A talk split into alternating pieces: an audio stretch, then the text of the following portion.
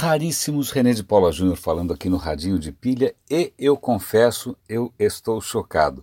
Eu estava aqui preparando, né, me preparando para separar os artigos, as notícias que eu queria comentar com vocês, quando uma piadinha que eu faço no Twitter é usada para defender o quê? A tese da Terra plana. Vou repetir, Terra plana pasme, eu fiquei tão assim, desentendido que eu perguntei, desculpa, deixa eu entender, perguntei para o dito cujo, o evangelista da Terra plana. É, você acredita na Terra plana? A resposta foi sim. E aí eu entrei no, no na timeline do Twitter do rapaz para ver os argumentos, né, que tipo de argumento que alguém usa em favor da Terra plana. Os argumentos não resistem ao teste do riso. Qualquer criança no primário consegue desbancar o que ali parece ser pseudociência. Qualquer. É, eu estou chocado. É muito curioso, é, é muito perturbador começar o dia confrontado não só com a vitória do Berlusconi é, e outras maluquices, mas terra plana realmente é para desanimar qualquer um né, e cavar um buraco na terra. Já que a terra é plana, se eu cavar um buraco, eu caio onde? Eu nem sei. Mas então, só para dizer para vocês o tamanho do nosso desafio, né? o nosso desafio de tentar levar alguma luz a essas trevas que parecem fazer um sucesso extraordinário. Mas que, que, que coisa insana. Vamos tentar. E olha, e pior que as coisas que eu tinha para comentar com vocês hoje eram inspiradoras. Por exemplo, um personagem é, que na verdade ele é descendente de asiáticos, chama Timothy Lu, ele nasceu nos Estados Unidos, estudou, foi para Taiwan, voltou tal, mas por que, que eu estou colocando a história desse cara aqui? É uma história pessoal, é um artigo que saiu na, no site do MIT.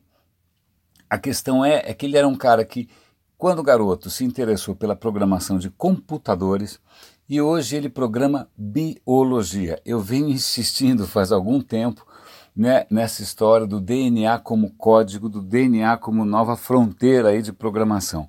Pois bem, esse rapaz hoje programa DNA e a ideia dele é fazer o quê? Curar. Ele é bonzinho, né? Ninguém tá, ele não está querendo fazer super bebês nem nada. O que ele está querendo fazer é justamente combater doenças. Por exemplo, programar o corpo para reconhecer melhor o câncer e reagir prontamente. Né? Um trabalho em que ele ganhou um prêmio, veja só, envolve um tema que a gente já mencionou mais uma vez aqui, que são os fagos. Fagos, eu, eu, eu faço aqui uma leve recuperação. É, o que acontece? Bactérias são atacadas por vírus. Pasme, né, mas eles brigam entre si e tal. Os vírus que atacam bactérias são chamados fagos. E esses fagos podem ser um, um caminho né, para a gente vencer bactérias que se tornaram super resistentes a antibióticos porque a gente abusou dos remédios. Né? Então a gente abusou dos remédios, as bactérias ficaram resistentes. Uma das saídas é, é investigar fagos. E o que ele propôs num trabalho aí, ainda como estudante, era justamente um fago programável. Né, contra bactérias. Então, tá aí, é, fica como inspiração para quem quiser pensar numa outra carreira aí, ou até para mostrar o quanto que de repente digital já, já não é mais tão sexy assim. Então tem esse rapaz aí e programando DNA, eu achei a matéria muito legal.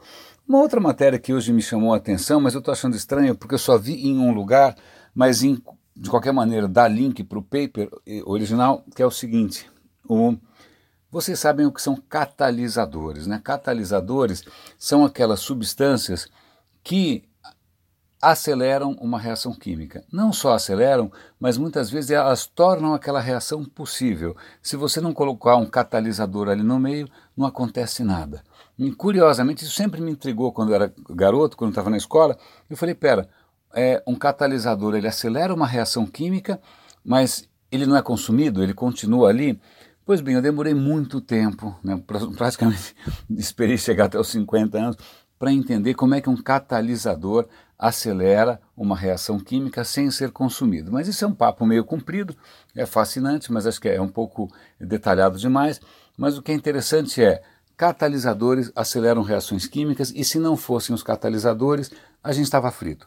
Porque mesmo a nossa vida orgânica depende de enzimas que, por exemplo, quebram as gorduras, é, quebram os açúcares, é, é, possibilitam, por exemplo, a fotossíntese. A fotossíntese sem enzimas catalisadoras não seria possível.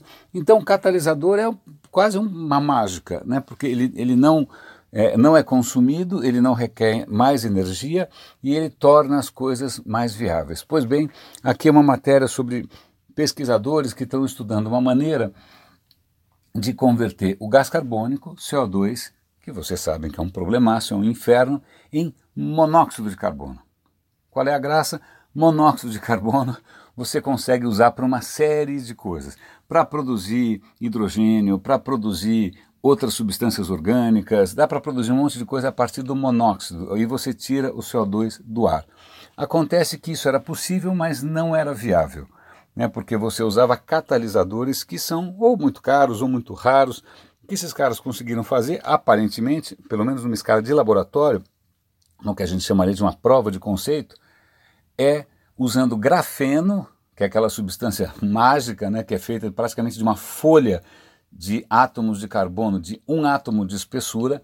Então eles usaram grafeno é, e no grafeno eles colocaram átomos de níquel. Bom, não vou entrar aqui no detalhe da química porque nem eu entendo, mas a questão é que eles conseguem uma eficiência de 97% de conversão. Se isso eles conseguirem traduzir numa escala industrial, é super promissor, é revolucionário. Então fica aí para a gente prestar atenção. Isso é química elementar, mas né, química básica, ciência básica, mas eu acho bastante interessante. O que mais que a gente tem aqui que eu achei interessante? Tem uma matéria, tem duas matérias curiosas, eu vou dar link, mas vale a pena a gente prestar atenção. A primeira delas é sobre um surto de uma bactéria chamada Listeria, que em princípio ela começa numa fábrica é, na África, mas já está contaminando é, gente na Austrália. Né? Em princípio é mais ou menos como se fosse aquela que produz botulismo, essas coisas que tem, ou de, tem outro nome isso, meu Deus do céu, aquela que tem ovo, logo logo eu lembro, deu branco. É, em princípio está legal, é uma, né, tá, tá sendo mais é, letal ou mais virulenta do que o normal, mas o que é, de novo, isso nasce na África, é difícil de combater, ok.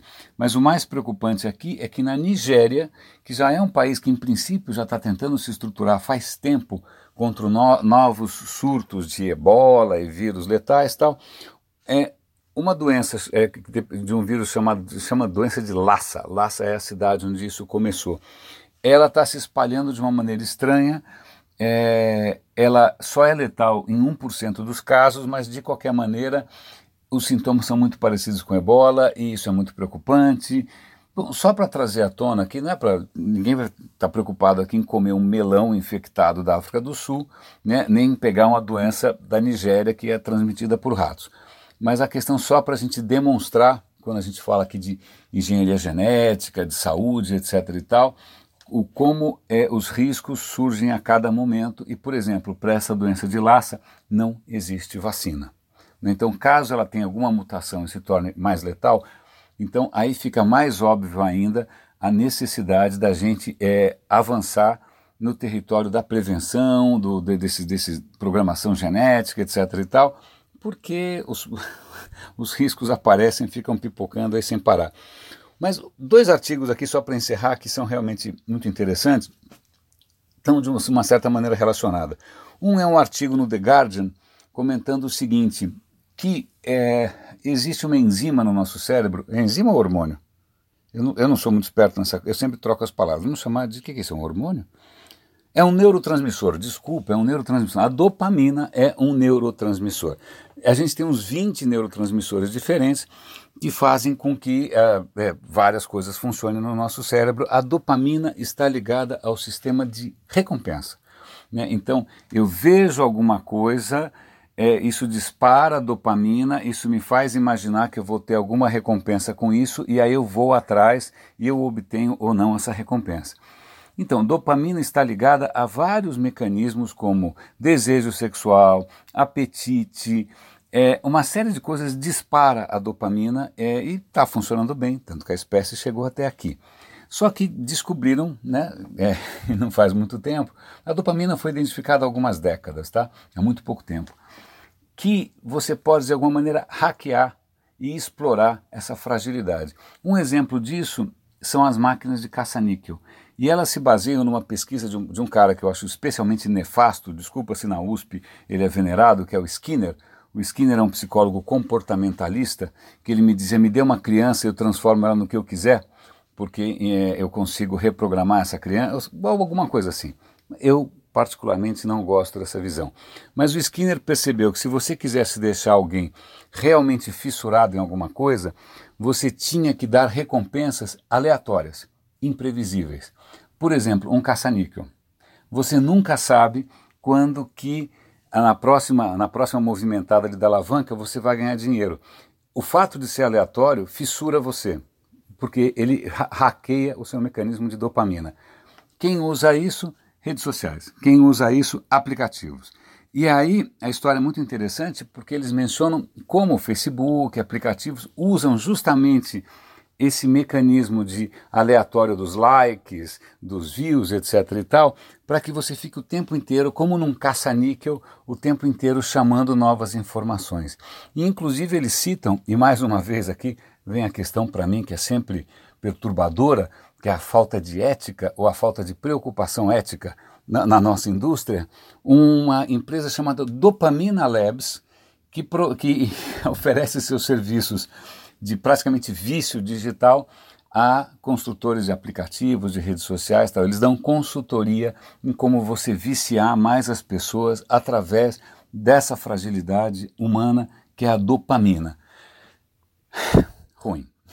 Eu, eu, eu fico particularmente é, afetado quando eu vejo é, é esse tipo de uso é, do conhecimento, né? o conhecimento para explorar uma fragilidade em favor de alguma coisa, em favor de qualquer coisa. Né? Como é que você explora uma fragilidade? E ainda chama Dopamina Labs. O último comentário que eu quero fazer com vocês, sobretudo para quem trabalha na área de tanto de e-commerce quanto de design, de user experience UX, é um artigo sobre o design da Amazon, que é o design que é o segredo do seu sucesso de 5,6 bilhões de dólares. Acontece o seguinte: o design da Amazon é um design que não foca necessariamente no prazer estético ou na beleza. Ele, ele foca o quê? Na prestação do serviço, é, ele foca em função, não tanto em forma. Né? E aí eles seguem quatro princípios, vale a pena dar uma olhada com carinho. Um dos princípios é transparência, você tem que ter transparência do que está acontecendo. O segundo, você tem que tangibilizar, chama tangible, tangibilizar, ou tornar as coisas mais palpáveis. Eu quero, por que, que essa televisão é melhor que a outra? Eu quero ter isso mais palpável, eu quero saber por quê. A terceira delas é confiança, né? você, como é que você é, traduz ou você expressa a confiança. E o último deles é, é ser útil, ajudar, né? ser útil, uma interface que ajuda. Então, vale a pena dar uma lida, eu acho muito bacana. A gente sai um pouco dessa fissura pela estética ou pelo design do design, a forma sem função, ou seja, o que for, para aprender com um gigante, convenhamos, é um gigante, os caras, se eu não me engano, 44% do comércio eletrônico nos Estados Unidos passa pela Amazon, né? E caramba, funciona. Eu mesmo sou freguês, eu, eu, nem cogito comprar em outro lugar. É o primeiro lugar onde eu compro.